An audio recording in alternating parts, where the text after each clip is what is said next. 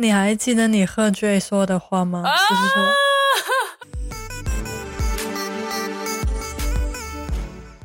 Hello，大家好，欢迎来到洞洞拉拉书。为什么叫洞洞拉拉书啊？好土哦！才怪嘞，明明就很可爱呀。我们的节目就想像洞洞拉拉书一样，通过互动让大家获得一些知识和陪伴。如果能感受到一丝力量，就太好啦。那你是拉拉吗？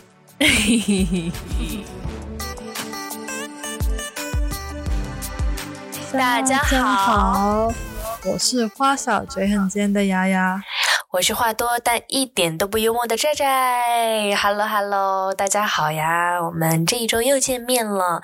那现在呢，我要报一下我的 IP 地址哈，我现在在成都耶。我现在还是在新加坡。新的一周你过得怎么样呢，洋洋？过得还好吧，就已经接受了在在不在新加坡陪我玩的这个事实了。没有人陪你玩了。对啊，那你孤独。但是我还是因为星期六在忙工作的事情，然后星期天就在打球，所以我就过得还好吧。所以你的意思是你比较充实，对吗？还好，就是不错，没有成为孤独老人。空巢老人，对，好。那我这周呢过得蛮精彩的，就是除了拿病假、假病假，直接用假病假飞回国以后，还回回到了这个祖国的故土以后呢，我直接 直接就是开始跟朋友疯狂约的模式。你是不是喝的烂醉？对 我就是当时我下飞机，我弟来接我嘛，然后他接到我以后，我回来就稍微放了一下行李，我就奔赴了一个局，因为我朋友生日，开始奔赴局，然后我们就一起，嗯，吃吃喝喝，开始喝酒。但是那天晚上呢，我们第二天有一个朋友他要。上班，所以我们没有喝太多。不过我当时下飞机是差不多七点多吧，然后跟他们约的时候，差不多已经到了十点了。后来我们聊到了凌晨四点，就是聊了六个小时，喝了六个小时的酒。对对对对，聊到那么久以后，那个还有个朋友还要去上班，呃，就是。真的特种兵，你知道吗？对。然后当天起床以后，我就开始去准备跳舞啊什么的，我就又开始回归我的舞蹈生涯，就是很开心。你简单介绍一下你跳什么舞，还有跳了多久的舞啊？嗯，好的。我呢，就是之前差不多学了半年多吧，我学了爵士，还有 hip hop。但是跳爵士比较多一些。但是去新加坡以后呢，首先是新加坡的那个舞蹈班有点贵，然后其次就是时间不太合适，所以我一直都没有去那边跳过爵士或者 hip hop。然后停了差不多半年多以后，现在终于回来开始上爵士和 hip hop，就很开心。嗯，对的，因为我真的确实的感受到在在的快乐，可能 就是分享一下。到底跳舞能带为你带来什么的快乐？就好像你是不会想什么，就是呃，有一个词叫做心流。当你整个人很投入的时候，就好像我记得小小的时候，当你很投入，比如说你在学习，或者说你看书，嗯，又或者说你在很专注的做某件事情的时候，你整个人就会很投入，然后很舒服。然后你有没有看过那个那个电影叫什么来着？Soul 就是 S O U L，我忘记中文名的翻译是什么了。你看过那个电影吗？我不知道哪一个。里面的主人公呢，就是弹钢琴，他是一个钢琴家，他非常喜欢弹钢琴。当他弹钢琴的时候，他就会投入一个新的世界，就是有一种心流的感觉，让你很专注，你什么都不会想。他其实跳舞对我来说蛮累的，但是我就是很开心，很享受那个过程。而且我跟就是刚回来就聚的那两个朋友也是跳舞的，我们是在舞蹈室认识的朋友，然后他俩呢。其中有一个跟我说，他说有一天他跟他朋友聊天，嗯，他朋友就问他，你觉得人这一生的意义是什么？他说他的回答是他觉得自己存在的意义就是舞蹈，就是跳舞。我当时觉得哇哦，就是我觉得我已经挺喜欢跳舞了，就是他可能把舞蹈已经融入自己的。骨子里面了，就是有一种有一个爱好的感觉，就蛮好的，就我感觉很舒服。我感觉就只有是专业的舞者才会说出那种话，就是没想到。可能不是，就是有自己的本业的人也会说舞蹈就是我的人生的意义，就是很 热血。他其实他跳了两三年了吧，嗯啊，现在已经很专业了，他可以算是一个专业的舞者，就是很厉害了。从一个兴趣，然后再到他可以用这个兴趣去，他成为的一个舞蹈老师，可以。去教学生，这已经很厉害了。就这个过程也蛮舒服的吧。他说，嗯，然后他朋友也跟他聊，他说，嗯，你不能这么想。他说，你你的人生如果只有跳舞的话，那那这不对呀。你还有很多其他事情你可以去探索。然后他的回答是，是我有很多的事情去探索，但是这一切都是基于舞蹈之上的。就比如说，他可以通他他可以通过舞蹈去开心、快乐、放松。那么他也可以通过舞蹈去打造自己的物质物质基础，然后这样这样让自己更开心什么的。我觉得我听完还蛮受鼓励的，就是我觉得这样很投入的一件事情，找到自己真正的爱好，真蛮好的。你觉得呢？我有看过一个图，就是呃三个圆形，其中一个是你喜欢的是。另一个是你擅长的事情，就是你会做的事情；最后一个就是世界需要你做的事情。假如三个事情重叠的话，那就是你的人生的，就是最终的意义。那那就是你喜欢的，你适合的，然后这个世界需要的。哇哦，哇哇哇！这个刚好就和他的很契合耶。对对对，我听到就想到这个，那跟我打球的生活也挺像的啊。因为其实我就是我从从小学就开始打排球，但是我到大学就转打了各种不同的球类，但是我最终选择的是垒球，比较小众的运动吧。但是也也是一样，就是觉得能打球就能放松，更重要的是就是找到自己的价值，对，觉得自己是比较喜欢的吧。那就是你打球的话，你的感受是什么样的？就是打球的时候，你你的快乐是什么样的呢？大家说一下。我是有经历过几个阶段吧，我可能可能你也会有这个感觉，就是你会经历从刚刚学就很喜欢，就是对这个运动或者是这个艺术很很好奇，然后想要全心全意放进去。到中间，你开始变好了一点，你就想着怎么样自己变强。如果你不变强，你就会责怪自己，或者是你输球的话就会气馁什么的。可能在舞蹈，就是你学不会一个舞种什么的，那你就会想要放弃什么的。但是我觉得经历过走很专业的呃系统的训练之后，我觉得打球还是要快乐为，因为以前在球队就是专业的球队里面就会有很多。互相指责，然后很大压力，然后就会有一些很严格的管控。但是我来了，呃，这边加入了一个是日本人的球队，他们就很快乐，就是大家都挺厉害的，但是他们也没有要成为什么很大的冠军啊，就是练习也是全力，但是就比较轻松，不会很严格，就是会很。正面的给予反馈，那最终我们也拿了一个比赛的冠军。就是我觉得开心跟打得好是可以并传的，这个是我以前没有学过的。这个可能我一直都知道吧，就是我也会，就比如说我跳舞的时候，我很开心，很享受，但是有时候就是就是很想把它跳好，可是别人就比你跳得好，但是其实别人对我来说没有那么。呃，重要，因为我觉得他跳了蛮久的。我是看到，就你知道，抖音上国内的抖音，他们很卷，你知道吗？嗯，我就看到那些舞蹈视频，我说天呐，这些老师跳的也太好了吧！我就会想，我什么时候才能像他们一样跳的那么好？但其实他们已经跳了可能十多年，他们是真正的非常的专业的舞者。然后这个是中国这个地方，现在舞蹈越来越卷，越来越卷，所以后来有给自己调整心态，就享受当下，做好基本功，然后就。可能结果就越来越好了，就是享受才是最重要的。就是我和你现在也是想的一样。嗯。我那个时候在大学的时候，就会常常有一个讨论，就是结果重要还是过程重要。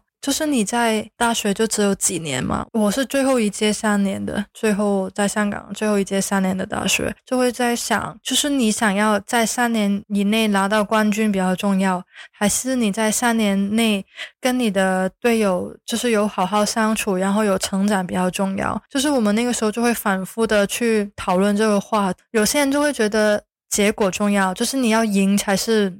你打球的真正意义，但是有些人就会觉得，如果你不享受这个过程的话，那最后拿到冠军、拿到好成绩也是没有用的。我觉得就是像你刚刚说的，你看到很强的人想成为他，但是也不一定要以就成为最强的人作为目标。嗯，那你当时是赞成哪一个呢？你觉得结果重要还是过程重要？我觉得那个时候我就是觉得结果重要，因为我觉得如果不是以一个最好的结果去努力的话，那你会不拿出真正的水平。就是我可能那个时候还没有学会呃珍惜那个过程吧，就是我就是对友谊这一块的的学习比较慢吧。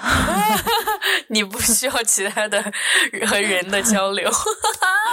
对我就是一个比较 I 的人，就是对于那种友谊的建立好像不是太厉害。嗯，我其实，但是我现在是觉得过程比较重要吧。嗯，很开心。结果就是你现在回头看，其实一点都不重要。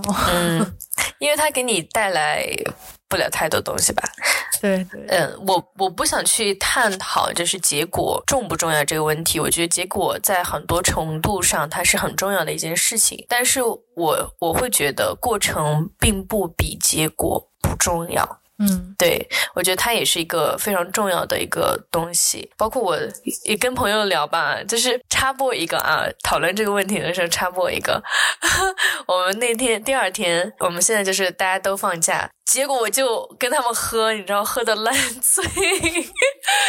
喝完以后，我们就开始煽情，就有探讨结果和过程哪个更重要的这个东西。我们就想，就是其实我在呃这个人生道路上吧，虽然也没有很长的时间，我被问到了很多次这个问题，我每一次都回答的是，我觉得过程更重要。其实有很多时候，我身边有蛮多比较厉害的人嘛，包括我们之前一起啊考研啊什么的，然后他们都考上了就是最好的学校，也也真的都非常厉害，最后发展也很好。然后我发现他们都会有一个怎么说，不是都，就是大部分能够达成目标的，他们是以结果为导向的呃一个一类人吧。但是可能在过程当中，我会觉得我不太想要像他们一样去那样做，就我可能追求。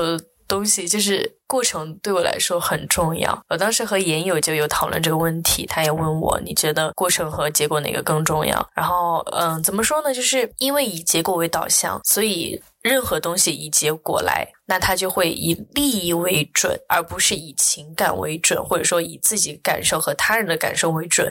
我觉得缺少了一点人情味。那你在这个过程当中，其实你可以收获很多，包括你刚刚说到的友谊，对吧？然后还有其他很多的东西。我觉得快乐和爱也非常的重要。就包括在你不管是做任何事情吧，就是你短的方向来说也是，然后长的方向来说也是这样。就是长远的来看，人生它是一场马拉松，嗯，就是所有的小的过程构成了这一个马拉松，它的结果你可能。很远，不知道在哪儿，就可能这个过程当中，你去享受、去体验、去看周围的看感受，用心去看、去感受最重要吧。嗯，我这么觉得，因为我我读书的时候也是这样想，就是我觉得我没有以考试成绩作为一个我想要好好读书的方向，反而是因为我真的很想学那些东西，我真的对那些东西很有兴趣。然后反而我取得很好的成绩，而且也会有很多教授看到我真的对这方面有兴趣，然后会来找我。就是比比我可能一些只会读书的同学来说，这个结果我自己是比较满意的。但是他们也会有其他的好结果，比方说他们有些是以找到工作为目标，然后他们就出席很多的那种 career talk，就去认识老板什么的。然后我也觉得这是不同目标，但是最重要的是你得到目标的那个方法是你自己喜欢的。好的，其实我们也要说一下，为什么我们的声音好像比之前很不同。因为我们之前都是在呃牙牙的家里面，然后我们一起在录制，然后现在呢就是远程录制。对，而且你说我有麦克风是我们之前的麦克风，然后在在的麦克风 有一小部分是因为他喝醉酒了，一直都没有去拿。我真的是醉了，我回到国内，因为手机号那些我还没有检测好嘛，就是他一直没没能用。我一直以为还没有处理好，所以联系不到我。快递已经到了，但是联系不到我就没有给我送，所以我就是一直没有收到那个麦。对不起大家，但是我们下一期呢就会用麦克风，然后我们的声音就会更清楚一些哦。没错的，我希望我的声音是正常的，然后佳佳的声音也应该不会太差吧？希望。我觉得应该也是吧。好，说到这个，就是我们聊一聊那天晚上我喝醉了吧。好，你说，你说。就是回到成都以后，就是所有的小细节，我我无法说到底有哪些事情让我觉得像家。就到我上飞机前的那一刻，我听到了我们的老乡们，就是我们四川人在说话。就是四川人民真的有一种。很特别的，很悠闲，很会去慢下来。对，巴适，巴巴适的板，巴适的板，就是那种，因为他很悠闲、悠哉悠哉的感觉。然后他会对生活当中很多小细节，他都是热爱的。他是很容易去开这个玩笑的，就你会觉得他们很有趣。你知道我上飞机之前是一个冷笑话，我有跟杨爱讲这个事情，他当时不觉得好笑，但是我发给我的朋友们，他们都觉得好好笑，包括我弟来接我，我都跟他讲了这个事情，他也觉得好笑。但是你们不笑也没有关系啊，我觉得是一个冷笑话。不过我觉得我真的很希望你们能够来四川来感受一下，就很小的事情。上飞机的时候，然后那个人就走很慢，我们。四川的节奏就很慢嘛，然后慢悠悠的走，他那个大叔就说：“他说，哎呦喂，今天我们来当回皇帝，体验一把登基了，能听得懂吗？丫丫，能听得懂吗？”我知道你告诉我，哎，今天要当皇帝了，我要登基了。对，我就是觉得这个文字来说不好笑，但是你想象那个场景，就是一个中年的男子说一个不好笑的笑话，但是他自己很自在，他自己很自信的说出来，你就会觉得 好可爱，就是挺可爱，就是有点就是搞笑啊，但是也不是这个笑话好笑，我就是。就是觉得他很很傻，就很蠢的那种笑话。就是谁上飞机，我们上飞机都是登机了就随便登机啊，谁会说想当是这个东西？就你你有时候会不会觉得我有我也有一点，就是我做很平常的事情，我也会突然冒出一个什么东西笑话过来。就是我觉得你的脑回路你都不给我解释的。我觉得可能就是因为我在这个环境当中长大吧，他们也是这样，就很会享受生活。对，就是你会常常给我一个感觉，就是我是一个很不会开玩笑的人，就是一个很古板的人。但是是因为你会常常搞一些比较耐人寻味的玩笑，就是没有什么，没有什么设定，就是当时的感觉就说出来了，就是这样嘛。对，然后我上飞真实了。对对对，我上飞机以后。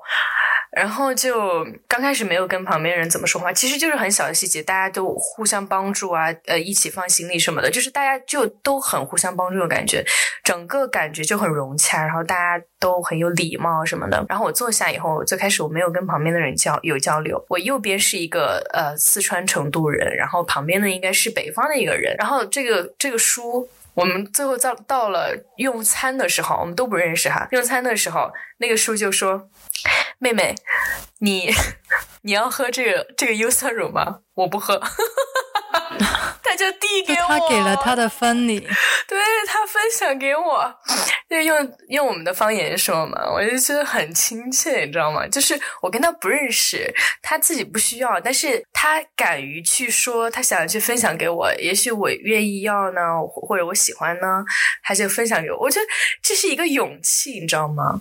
就是很少陌生人，你在其他地方可能很少能看到这个吧。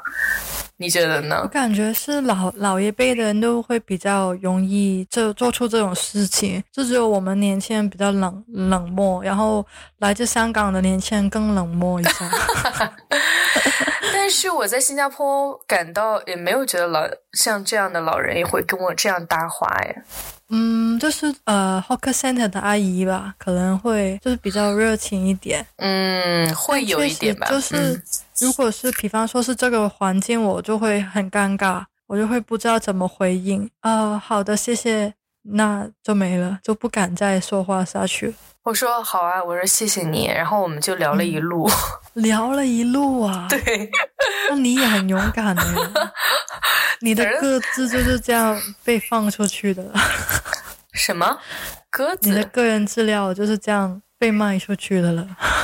我真无语。你的聊天内容，你看，就是我们都是很不不习惯会敞开自己跟别人聊天。如果有什么事情，我就马上戴上耳机。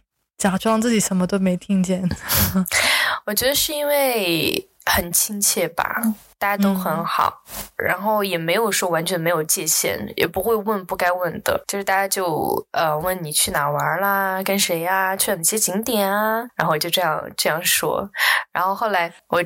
今天有出门嘛？我去北边，嗯，出去了一下，就成都的北边儿。然后也是，我们我去找一家中医馆，然后找那个中医馆的时候找不到，就问问路。然后大家都很热情，你知道吗？就是他们愿意跟我聊一路，就就是我问一句话。然后他们就会甚至会领着我去那个地方，或者说告告诉我这个电话是多少多少，你去联系啊，怎么怎么样，就是非常非常的热情。然后我就说我我不是去中医馆吗？我说这个怎么走？然后他们我问我还问了一下，因为我在网上看到这家嘛，我不知道到底怎么样，我就问他，嗯，我说你们去看了吗？你们觉得怎么样？他们说我不知道，我没去看过。呃，他说你还敢问？他说他们说我们不需要看了，我们老了。哦，我觉得就是在那种自嘲的感觉也很好哎。然后后来我就说没有，我说你们都。都快乐，然后身体很健康，所以不用去看。我们年轻人熬夜就经常去看，然后 真的，他们都说，因为我去的那家什么，说的是成都的神医，然后那个我给你看照片，是不是是那种道士的感觉？然后他那家医药馆，平时一般大家都是呃，所有的材料都放的很好，但是他的材料都是自己晒的，草药全部都自己晒，然后那边就有一种回到了。上个世纪的感觉，你你是不是觉得这样？对我看到就像一种很古老的样子，那个白纸柜就像有点历史的感觉，真的很有历史。我去看了一下，它就是非常非常随意的一家店，然后但是嗯呃，老爷爷很老，胡子胡子都很长了，都是白色的，白花花，好像是七八十岁了吧，八十岁左右。然后很多人去找，就是在网上很火嘛，小红书上很火。然后都是年轻人去看，他们可能周围的人指路都已经指的全全全很熟悉了，倒背如流的那种。我呢就会在十一月份去成都找在在玩哦，希望这个城市欢迎，希望这个城市可以用人情味去打败我的这个冷漠的性格。在在就说我可能会变得热情。我觉得不是变得热情吧，就是当你在这儿的时候，就像我跟你说的，我觉得会有一种做脑部按摩的感觉，让你整个大脑放松下来。就像你说的，你之前是以结果为导向，那你就很紧张的去面对各种的赛事啊，然后你就想达到最后最后的结果。但是你后面跟一些轻松的人相处，你觉得？哎，好像还蛮舒服的。其实过程也很重要。然后你你慢慢有一种这种感觉，我觉得是因为你处于一个放松的环境当中，你整个人放松下来了。那成都就是一个能让你放松下来的城市，我是这么觉得。好期待哦！还没有去过成都呢。这期怎么又成了成都的宣传片了？那我们找点别的话题说一下吧。可以可以。这一期就是闲聊，因为我们确实没时间准备了。但是我们又不想停更一，我都在喝酒啊。对，就是不知道现在耳机前或者说屏幕前的你都是在哪个世界的哪个地方呢？然后如果说有机会的话，真的。很希望你们会来成都体验一下生活。如果你是成都人，那就更好了。嗯，回来以后可以约我，我们可以一起玩哦。留言告诉我们。如果你在新加坡，也可以找我玩哦，我还在这里。孤寡老人。我我说走了走了走了那么多年，还在这里。这是你留在新加坡的第六年，是不是？这是第五年，第五年啊，我以为是第六年了。嗯，好的，好，那这就是我在成都目前的生活，其实还有很多细节慢慢和大家分享哦。那你怎么样呢，上一周还经历了一个比较特殊的事情，就是呢，我老板给我的同事发出了解雇通知。这个事情就是在我的团队里面是比较不常见的，因为我的老板就是一个很好。的人嘛，他就是不会伤害别人自尊，然后也会很顾别人感受。但是我们团队就有一个，我们简称他叫怨妇姐姐的人，就是你之前提到的，我们第三期节目里面提到的绿色的那个姐姐，是不是？对，她就是一个很爱，他会有很多内心小剧场，然后而且会把情绪很容易给到别人压力的一个性格。就是我可以举一下例子，就是比方说他在呃会议上面，别人抢了他的话来说，他就会在那边默默无声，但是在会议以后就会跟你说：“哎呀，我刚刚表现真的很差，为什么我那么没有用？”就是会很输出一些负面的情绪。嗯，他把呃自己表现差直接等同于了自己没有用。对，嗯，很容易否定自己。比方说，那个事情很小，就是我们找了一些男生去帮我搬椅子，因为我们有一个活动要搬椅子，然后就没教他，因为他。前两天才因为腰痛，然后没上班嘛。那我们不叫他很正常，我们就叫了两个男生去。然后他就是过了很久以后还说：“哎呀，那天我真的很不开心，因为我没有帮上你们忙。”然后我就说跟他说：“真的没关系，我们已经有，比方说六个人去搬十二个椅子了，真的不用那么多人。而且你那天受伤，我们只是因为你受伤，然后没叫你，不是因为我你不重要。因为他很喜欢觉得自己不重要，就会说什么哦，我希望你们。”有什么事情也跟我说一声吧，你们都自己说，就是会摆出一个这样的状态，就会带来很多的负面情绪给我们。他好敏感呀，对对，这真的很像林黛玉，太像了，就是好多负面情绪在输出，但是又觉得你能理解他，他就是没自信，但是你又会不想花太多时间去处理他的自信。是能处理的，就是不停的给他鼓励，不停的说哦，你做的真好，但是又不是小朋友了，就是可以给一点点鼓励，但是你不能只靠别人的鼓励。我是觉得，就是在职场当中，本身大家都有自己的事情做，本身就是打工人了，都挺累的。那你自己是需要去处理好自己的情绪的。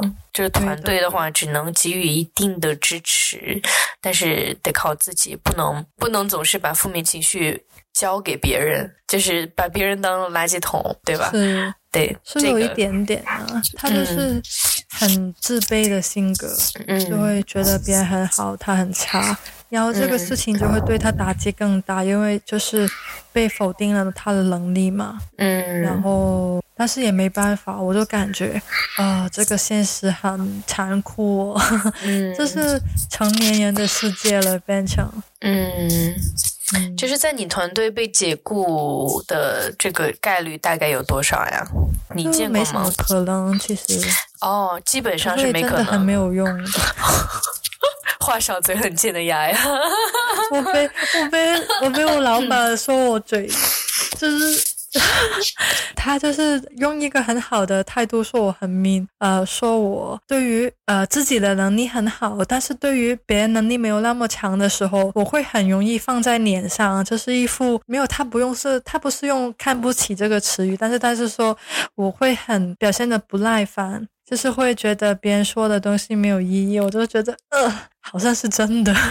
但是我没有本着这个意思，就是我很不会说谎，所以我觉得没兴趣的我不能假装我会说挺好的，就是不能假装给一些安慰的话，但确实也是不太好了。我知道，可能我有伤到他，就是他已经很没有自信，然后我这种性格又会让他更没有自信。就像你之前说的，跟小绿人相处的话，那我们还是要学会去稍微注意一下自己的方式，比如说先给一定的支持和鼓励。然后再说接下来的话，嗯，但是对，嗯，就像你也说的，我们都是成年人吧，就是这些东西虽然很惨，就像你说没有过这种被解雇的嗯现象吧，但是也得自己去面对吧。每个人都有自己的课题，就祝他好运，希望他找到下一个工作。对我在这个事情都学到了两件事情，嗯，第一个就是你用很负面的情绪的话，就会迎来很负面的结果，这是适应力法则吧？就是如果你用没有用很正面的态度去面对事情，其实结果也不会很正面。第二个就是呢，我要学会每见到一个人就要想到他三个优点，这个是我之前 从来没有做到的，就是我很容易去挑剔别人嘛，这也不太好，我也想改变，所以我就要想着，我看到一个人，我就要看到他的优点，不能只看到别人的缺点，这样。那你有没有想过，为什么你自己会是这样的呢？我也有想到，就是我对自己的要求就是很高，所以我也对别人的要求也会自动的觉得很高，别人。别人也应该对自己很高的要求，可能别人处于的环境跟我不同，或者别人有别的呃 priority，那也不一定要要求别人跟我一样这样。对，就是你要把自己和其他人分开，你对自己的要求和其他人要求不应该是一致的，就是要对自己包容点，要对别人也包容一点，就是把边界线拉开嘛。嗯嗯，但是很开心你有意识到，并且有在做一些。改变真棒，我真棒。就是我可能就是看到人，我第一眼就会看到好的。就坏的我看的可能不多，特别是在最开始的时候，我以前是看不到坏的，我会 我不太留意那些，或者说哦，我留意不到。那我的过程是在学习去全面的看一个人，让看到那个人不太好的一面，不要去太容易 相信别人。对呀，不要太觉得别人就是很好。